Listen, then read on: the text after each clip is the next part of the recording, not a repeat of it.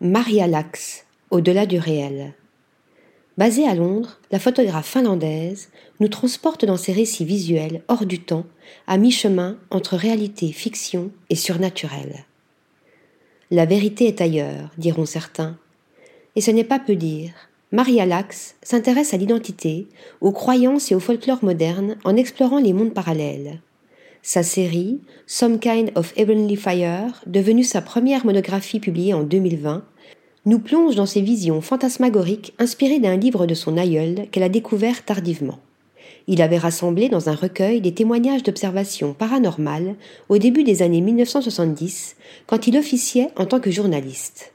Mon grand-père, alors atteint de démence, ne pouvait répondre à aucune de mes questions. Je suis donc allé chercher des réponses, explique-t-elle. Maria Lax est ainsi retournée dans sa région natale du nord de la Finlande, entourée d'une nature sauvage et peu peuplée, pour mener son enquête et trouver les personnes citées dans le carnet. La plupart traversent la ville pour se rendre ailleurs sans jamais savoir que c'était un haut lieu d'observation d'OVNI dans les années 1960, souligne-t-elle, précisant Ces phénomènes incarnent une peur de l'avenir, de l'inconnu et du changement inexorable des modes de vie et des moyens de subsistance qui se produisent autour d'eux. Certains ont réagi avec crainte aux lumières mystérieuses, d'autres les ont interprétées comme un signe qui n'était pas seul. Atmosphère atemporelle.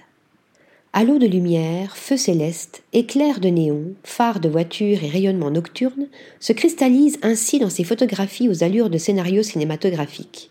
Ces images représentent ces histoires surnaturelles, tout en puisant dans les récits de fantômes et le folklore des contes populaires traditionnels. Dans sa pratique, Maria Lax utilise les procédés de caméra expérimentaux, le flash et les couleurs vives.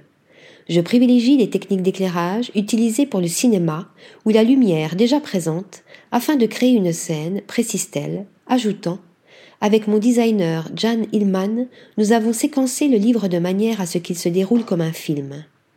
La photographe tisse ainsi une histoire envoûtante au cœur de cette région chargée de secrets.